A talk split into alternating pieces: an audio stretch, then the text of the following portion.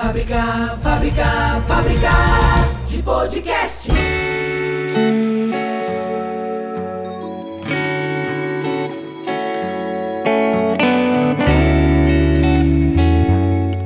E aí, pessoal, bom dia, boa tarde, boa noite, boa madrugada. Tá começando agora mais um episódio da Fábrica de Podcast. Aqui é Alex Fonseca e hoje eu trago um assunto que é incrível, mas é um pouco polêmico, infelizmente, no nosso país. Um assunto que tem a ver com saúde. Vou falar com a Juliana Amaral, que é administradora por formação e marqueteira por vocação. Ela trabalhou durante mais de 10 anos em multinacionais e desde 2020 está atuando no mercado de cannabis medicinal. Agora você entendeu por que, que o assunto é polêmico, não é? E ela é gerente hoje de produto na Health Meds. Ok? Então, daqui a pouquinho, depois da vinheta, Juliana Amaral. Fábrica, fábrica, fábrica de podcast.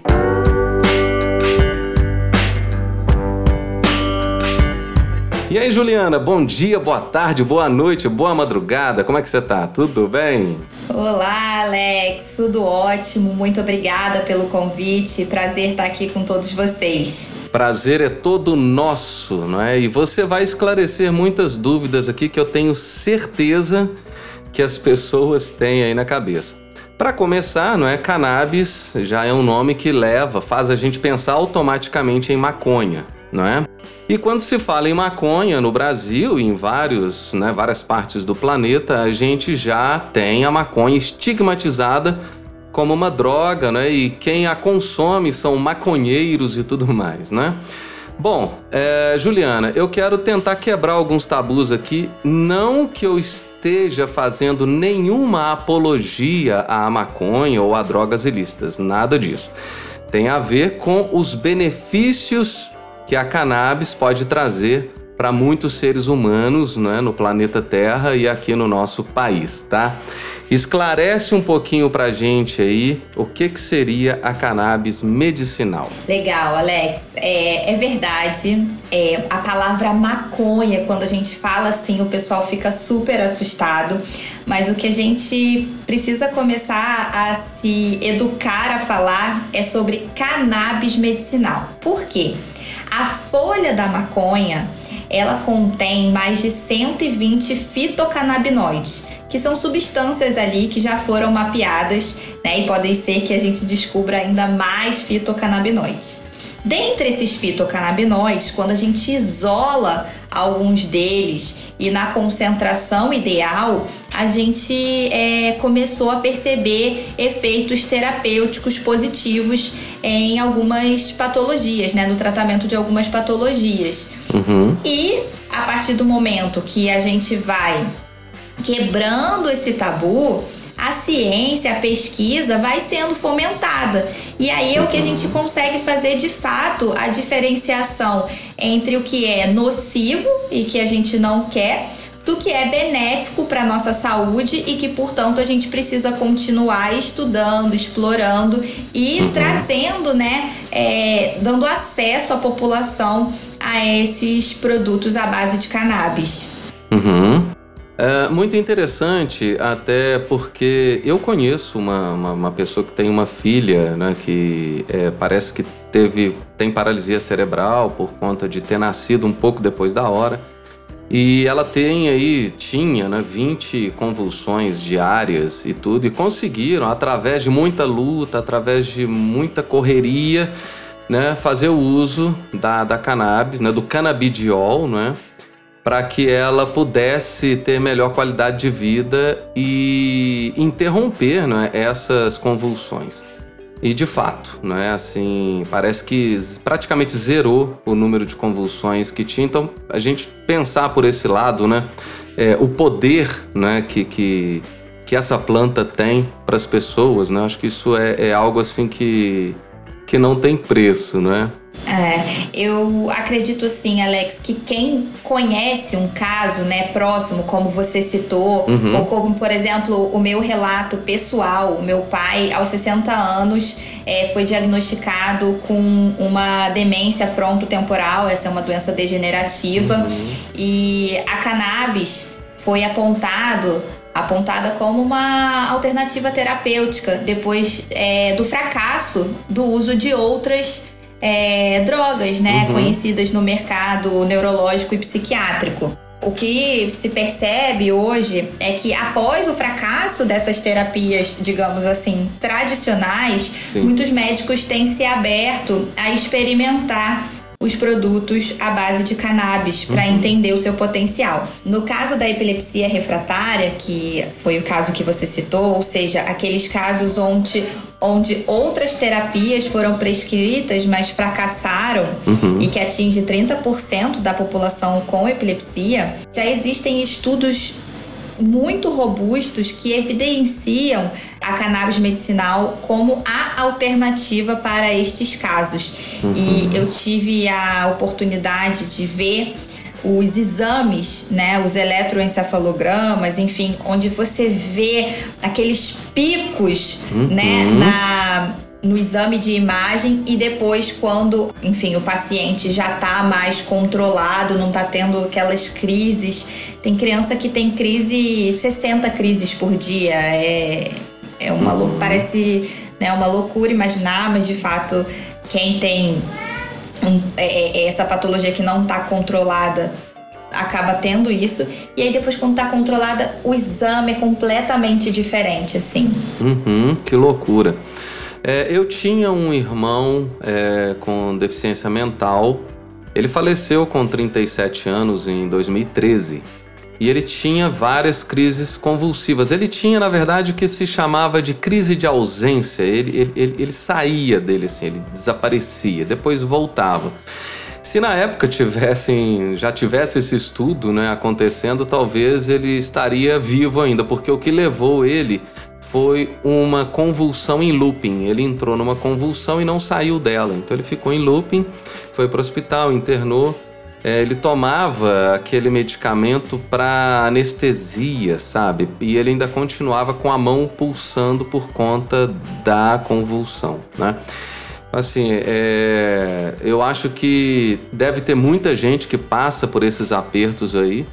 É, e inclusive que se alguma autoridade estiver ouvindo a gente, né, acho que isso é importante, né, para tentar fazer alguma coisa com relação a essa legalização medicinal, não é, é, é para que possa ser usado, né, os derivados da cannabis. Né? É, isso a gente até conseguiu aqui no nosso país, tá? Desde 2019 é, diante de uma RDC, RDC número 327, uhum. ela autoriza a importação, fabricação e comercialização de produtos à base de cannabis para fins medicinais aqui no Brasil. Sim. E aí, em 2020, pela RDC 335, é, simplificou-se o processo de importação desses produtos. Então, hoje, se um paciente recebe uma prescrição de um médico, né, com aquele carimbo do CRM, uhum. ele precisa é, pegar uma autorização no site do governo, no GovBR, uhum. faz o upload da receita, enfim, preenche os dados direitinho. Ele já recebe essa autorização para importação uhum. e aí ele pode é, enfim, efetuar a compra e ter acesso. Tá, é... mas vamos falar, desculpa te interromper, mas vamos falar se esta cannabis fosse produzida no Brasil. Tá? Porque a gente pega, vamos pegar uma pessoa que não tem condições financeiras para adquirir este item importado, esse produto importado, que eu acredito que não deve ser barato, né? Tudo bem que eu acredito que o SUS possa até cobrir né, alguma, algumas despesas, não sei se isso existe ou não, né? Mas enfim, é, se essa liberação fosse completa né, a nível de produção no Brasil, né, porque pelo que a gente estava conversando em off, eu posso importar todos os é, derivados já extraídos, uhum. né? É, o mas, insumo farmacêutico. O insumo farmacêutico, mas a gente não pode plantar aqui para que isso seja feito aqui, que eu acho que o é. custo cairia, né? Como tá comprando o petróleo lá fora, sendo que a gente produz petróleo no Brasil, né? É, esse é um caso, uma discussão bastante polêmica. Eu confesso que eu não uhum. tenho uma opinião formada a respeito, porque envolve muitos fatores, tá?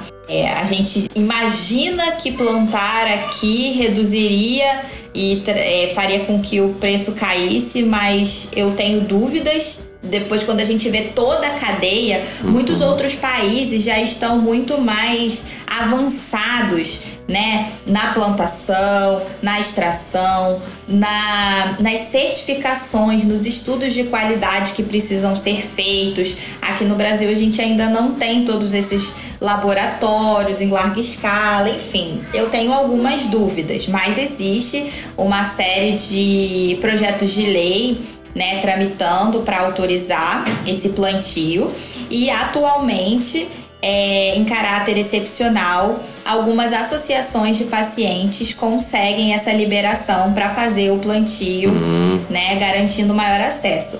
O que, o que acontece, né, assim, nesse caso, quando alguém planta e produz o seu próprio óleo, porque o formato uhum. dele normalmente é em óleo. Não sei se você já viu, são umas gotinhas. Já. Um, um, é um frasquinho assim de vidro e é em óleo. Mas quando a gente fala de um produto artesanal, é, a gente não pode garantir que a forma de extração seguiu padrões industriais controlados, uhum. né? A gente não consegue garantir os parâmetros críticos como temperatura e pressão adequados para a extração dos diferentes tipos de substâncias, uhum. né? Enquanto que um produto industrializado, que embora hoje ainda possa ter um valor mais elevado, tem um controle muito bem estabelecido. A gente tem um, um extrato bem concentrado nas substâncias uhum. e por isso um, um, grau de pureza elevado, uhum. um, um rigoroso controle de qualidade enfim, é, você tem muito mais segurança e até mesmo um, um maior nível de eficácia desses produtos. Entendi. É, então, é, a grosso modo, teria que se construir toda a máquina no Brasil e isso gera um custo elevado. E esse custo talvez não seria tão diferente a princípio, né, do que uma importação, né, num primeiro momento, né? É, num primeiro momento. E assim, eu acho que um outro fator que se discute muito é em relação ao controle, né? Como garantir uhum. que essas plantações serão 100% destinadas para fins medicinais ah, sim, e não sim. desviadas, né, para o tráfico sim, ou para um uso recreativo, é. enfim. É o jeitinho brasileiro, né, que entra em várias áreas, né, que é, pode acontecer. precisa haver uma fiscalização, né, dessas plantações. Mas pensando em clima, em solo, né, para esse plantio, é, a gente entende que é um, um, um bom lugar mesmo para plantar. Tem potencial, né? Tem potencial. Juliana, quais são as doenças que podem ser tratadas com a cannabis medicinal? São várias doenças, tá? O diferente entre elas é o nível de evidência científica disponível. Algumas já estão uhum. muito bem estabelecidas e outras ainda são emergentes.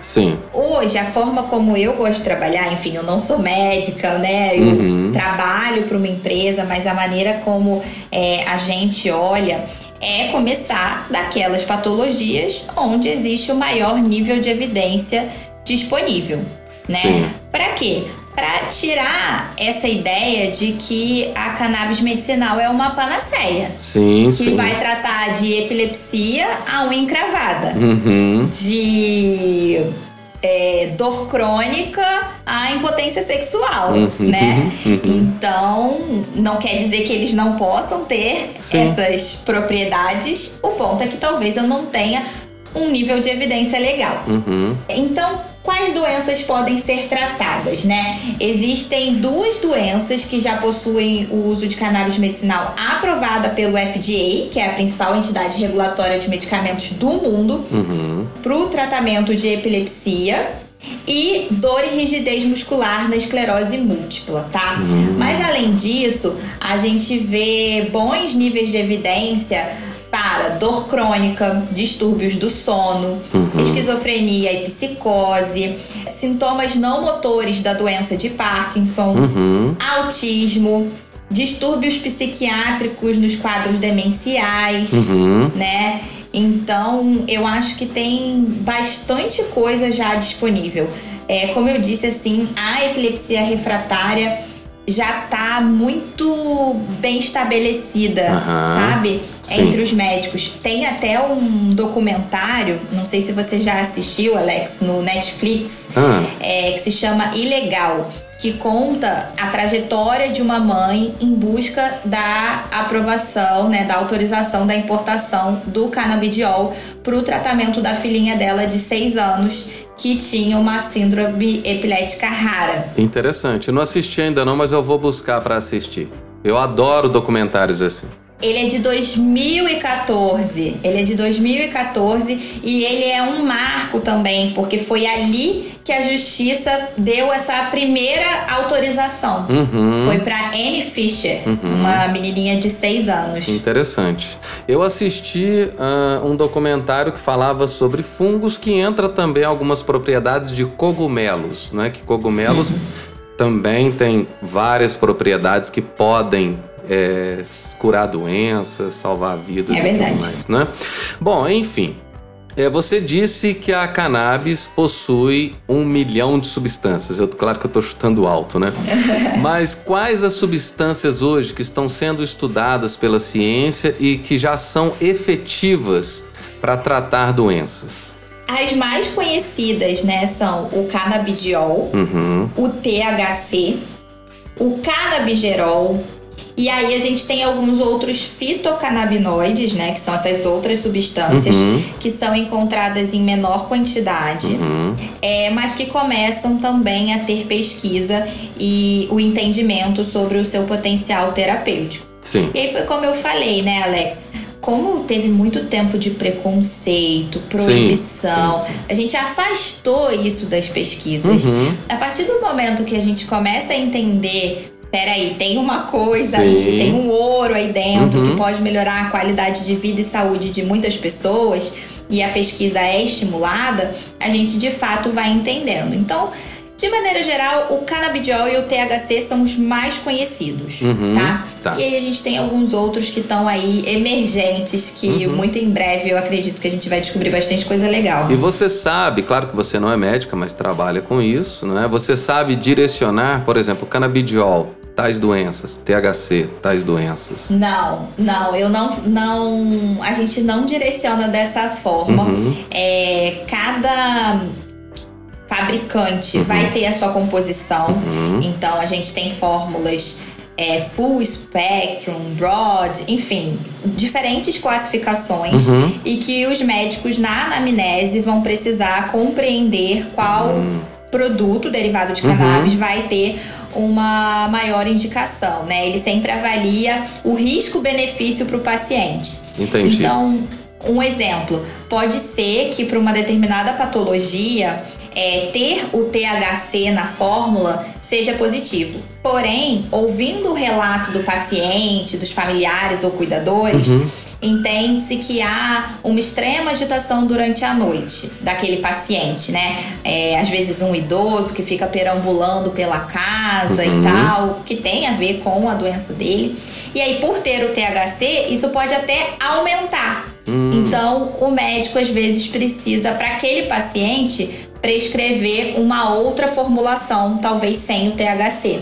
Entendi. É algo bem, bem baseado na anamnese de cada paciente. É, é, né? Na anamnese e no tanto que aquele médico conhece dos Ah, estudos disponíveis, sim, sim. né? Dos relatos de caso. Porque Uhum. isso é importante, sabe, Alex? O, não existe na faculdade de medicina Sim. um estudo sobre o nosso sistema endocannabinoide. Sim. Isso é muito recente. Uhum. Então. Mas já é, existe material aí para os médicos estudarem, consegue comprar livros e tudo mais.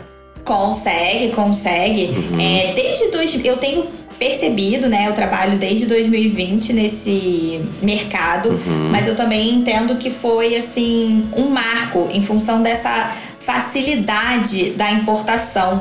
Uhum. É, o número de autorizações que a Anvisa concedeu para importação Uhum. de 2020 para cá cresceu mais de 400%. Que interessante. Então, tem dois movimentos. O movimento do médico, que é quer desbravar, Uhum. quer testar coisas novas com seus pacientes, Uhum. mas também tem a própria pressão da sociedade civil em cima Sim. dos médicos Sim.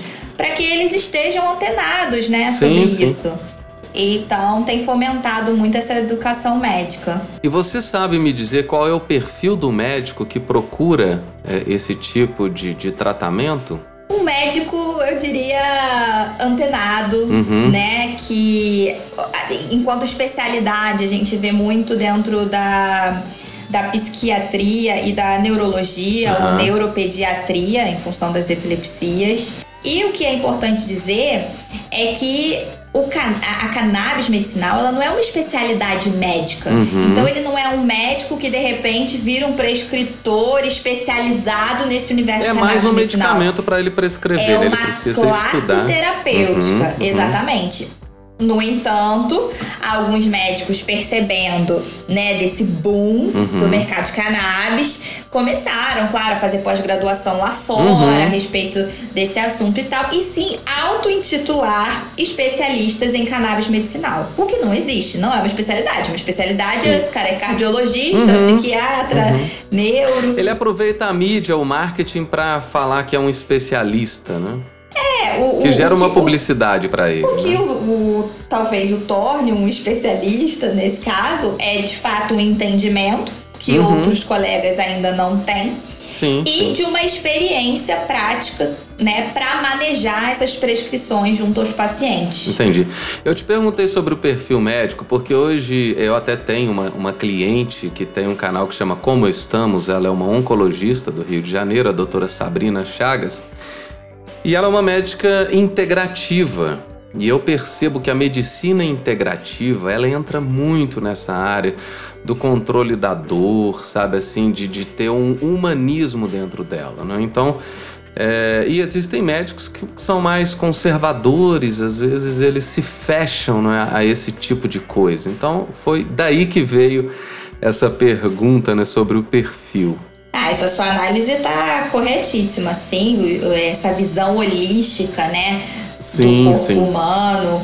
É, tem tudo a ver com esse, o sistema endocannabinoide, Aham. endocannabinoide, que é mais um sistema que nós temos aqui dentro, né? Uhum. E sim, esses médicos mais conservadores não vão ser os primeiros que nós vamos tentar quebrar essa barreira. Hoje, Sim, o trabalho de educação médica, ele vai em cima daquele médico que está justamente aberto Claro. a aprender, Claro. a, a- começar a prescrever e ter a sua experiência de prática clínica, né? E esses outros vão ficando para depois. Até que um paciente fique lá, né, insistindo e talvez ele vá se informando e quebrando essa, esse preconceito.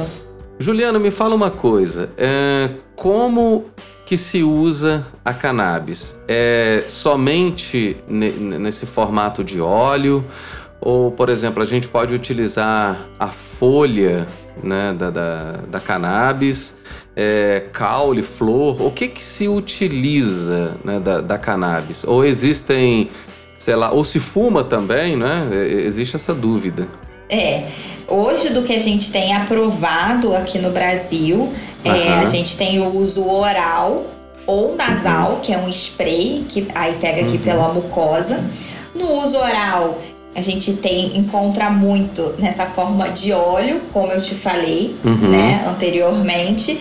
E não, não podemos é, fumar Uhum. a folha, o que é bem diferente como eu havia explicado, né? Uhum. O óleo, então, a gente tem a extração de determinados fitocannabinoides, Uhum. enquanto fumar a folha você tem ali todos os fitocannabinoides em diferentes concentrações, enfim, você não controla muito o que tá ali. Uhum. Fora que o ato de fumar também tem ali, né, a geração de, de monóxido de carbono, sei lá, que aí tem todo o, o problema no pulmão, enfim. Uhum. Então, não, não podemos fumar e também pela legislação Uhum. aqui no Brasil. Tá. E isso é feito, essa extração desse óleo, ela é feita de uma forma industrial ou de uma forma artesanal? Esses laboratórios né, que, que extraem esses insumos, como é que é isso? É, é algo. Porque a aparência dá-se a sensação de algo artesanal, não é? Mas obviamente que não. Dá pra ser feito, Uhum. dá pra ser feito de forma artesanal. Uhum. Que é, o É, caso de quem tem- consegue autorização para plantar em casa e vai extrair isso em casa. Exatamente. Ou de pessoas que não conseguiram autorização, mas ainda assim estão vendendo num mercado paralelo. Aham. Né? Aham. Mas a forma correta é a extração industrial, com tudo bastante controlado, né? Depois de extraído e formulado, enfim, Uhum. são feitos vários, vários testes de qualidade, estabilidade, é, é gerado, pode alguns produtos, né, têm um certificado de análise por um- uma instituição independente Uhum. para certificar é, as concentrações de cada uma das substâncias que o fabricante está dizendo que tem ali. Então isso traz uma segurança é, prescritiva para o médico Uhum. e depois terapêutica para o paciente, né? Porque Uhum. se sabe exatamente quais são os fitocannabinoides presentes Uhum. e em quais concentrações. Além de falar sobre a ausência de alguns outros componentes, substâncias que podem ser nocivas, né? Hum. Entendi. Metais pesados, quando pode é, ter alguma contaminação de solo Uhum. ou o uso de algumas outras substâncias nesse momento da extração. Uhum. Então, num certificado de análise, ele vai garantir toda essa pureza do produto. Que interessante, muito interessante. Bom, é, fala pra gente aqui o seguinte: vamos supor que uma pessoa foi no médico e aí o médico falou: olha, nós vamos tentar agora o óleo de cannabis com essa substância XYZ aqui. Como que essa pessoa, qual que é o caminho que ela tem que percorrer para ela conseguir adquirir esse produ- os produtos da cannabis, né? Tá. É, as prescrições hoje no Brasil, seguindo as RD6, elas precisam vir com o nome do fabricante. Aham. Então, o médico prescritor, ele não vai escrever cannabis medicinal e deixar na mão do paciente para escolher qual produtor, né? Sim. Qual fabricante. Aham. Então, ele já vem com o nome é, da marca desse produto. O nome ético, E- né? É, exatamente, mas se sabe qual é o fabricante. Uhum. Ela submete essa prescrição no GovBR, no site, Hum. faz o upload dessa receita, preenche todas as informações direitinho, mas é bem rápido. Eu mesma já fiz lá, assim, pra ver, é bem rapidinho. Uhum. E imediatamente vai sair essa autorização de importação. Sim. Com isso em mãos, ela pode entrar em contato com esse fabricante e efetuar de fato a compra, tudo direitinho, para depois chegar na casa dela. E esse fabricante, ele tá no Brasil ou ele tá no exterior? Depende, depende. A gente tem empresas que produzem aqui no Brasil, porque importam o insumo farmacêutico e produzem aqui Aham. e vendem. Uhum. E tem outras empresas que estão em diferentes partes do mundo que produzem, né? E aí importam. Eu acho que a grande diferença para quem quer comprar esse produto, enfim, receber uma prescrição e quer de fato comprar, é entender se esse fabricante tem um, um escritório aqui no Brasil com Uhum. um, uma- um serviço de farmacovigilância, um Uhum. atendimento, um suporte, né? Uhum. Isso sem contar toda a parte da qualidade e segurança do produto, né? Sem levar isso Sim. em consideração. Sim. Mas além, para além disso, olhar essa questão do suporte. Porque o que acontece, né, Alex? Às vezes é um idoso. Sim, O idoso às vezes não sabe entrar lá no site do GovBR. sim. Então, você tendo um atendimento comercial que dá esse suporte, Uhum. é o que viabiliza, Sim. às vezes, o acesso ao produto, né? Isso é importantíssimo, né? Isso é importantíssimo. E eu falo, não, é, assim, a gente sabe que hoje a população idosa tá cada vez mais expert, né? Nas redes sociais, na Ah, internet. sim, é. Então não é por nenhum tipo de preconceito, Não, mas. não, não. É por uma Né? questão cultural de época, não é? É, é- é, minha mãe, por exemplo, ela vai até o WhatsApp, Facebook, Instagram, mas ela não passa disso. O meu pai nem quer saber de smartphone, então. Exatamente. É, é uma a, a época. minha mãe teve uma super dificuldade para conseguir fazer todo esse trâmite, porque Uhum. o meu pai, ele já não tinha, né, condições dele mesmo. Então Uhum. ela como cuidadora Sim, que teve sim. Uhum. que fazer todo esse processo e, e, e para ela seria muito difícil, mas como ela teve todo o suporte do atendimento comercial, isso foi assim, o menor dos problemas. É, Mas o- o- o- os produtos de cannabis, a gente não consegue ir numa farmácia da cidade e fazer um pedido por lá. Pode conseguir sim, Alex, porque existe uma autorização sanitária para algumas marcas venderem direto nas farmácias mediante a prescrição, Uhum. tá? O que acontece é que, como são produtos de alto valor, dificilmente uma farmácia vai ter um grande estoque, né? Não uhum. vai comprar muitos produtos, não é um produto que tem um giro rápido uhum. na farmácia uhum. também.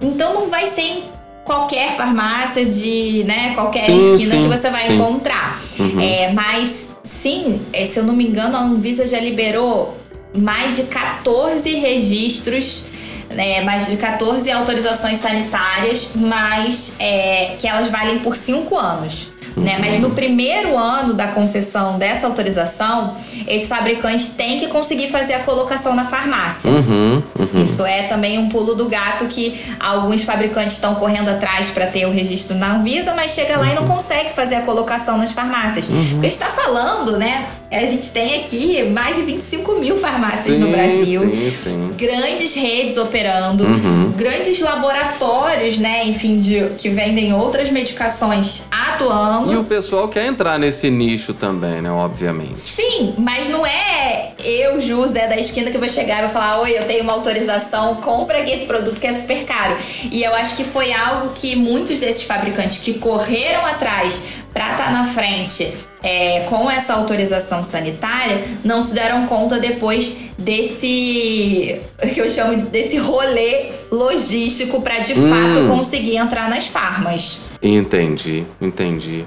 Bom, Juliana, você esclareceu muitas dúvidas aqui. É, a gente precisa quebrar né, vários tabus, né? Eu costumo usar a cannabis como exemplo para algumas coisas, porque os indígenas, né, os, as pessoas mais antigas acreditam muito nas ervas, né?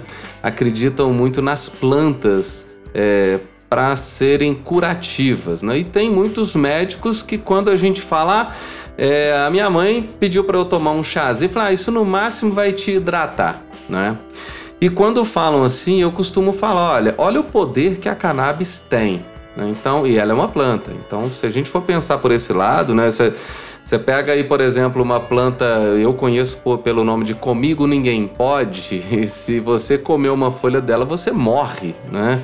E tem outras plantas que são tão venenosas quanto, né? É, então eu acho que o pessoal tem que quebrar vários preconceitos, quebrar vários tabus, né?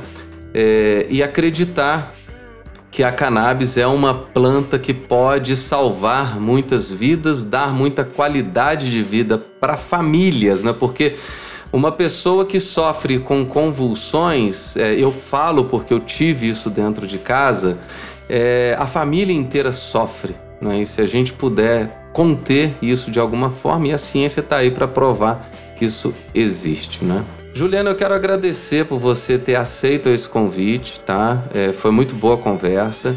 E eu quero deixar o microfone aberto para suas considerações finais aí. Ah, que legal, Alex. Super obrigada mais uma vez. Foi uma delícia. Meu primeiro podcast. Que legal!